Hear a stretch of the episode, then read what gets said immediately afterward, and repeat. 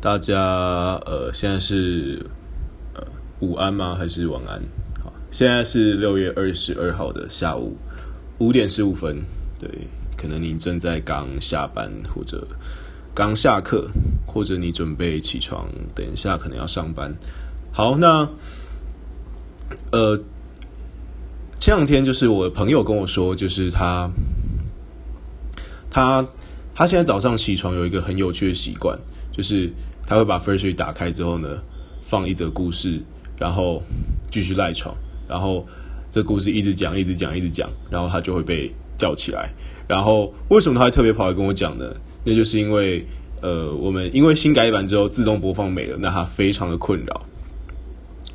那他这样跟我讲之后，我就让我想到说，诶，那与其你早上自己你他闹钟响了之后，他才把 first 打开，那我就想说，诶，那何不我们就来当你的闹钟？闹钟就是大家会想要一个功能，就是我们每天早上你可以设定一个，就像闹铃一样，你每天设定一个时间，那我们会自动呃放送一则。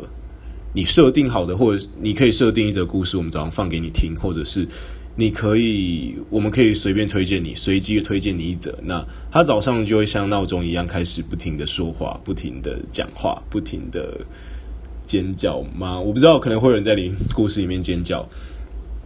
对，而且我后来发现这其实是蛮有道理的，因为像我自己，我自己就是一个闹铃声听久了之后，我的大脑就会开始记住说，呃。就会开始把那闹铃声变成背景音，然后，然后我就他就会叫不醒。我有时候会下意识按掉好几个、好几个闹铃，然后，呃，我自己都没有感觉。所以我就在想说，如果早上，嗯，可以以一则新鲜、热腾腾的的，不知道会是什么的，或者是你设定好的故事，来开启你美好的一天。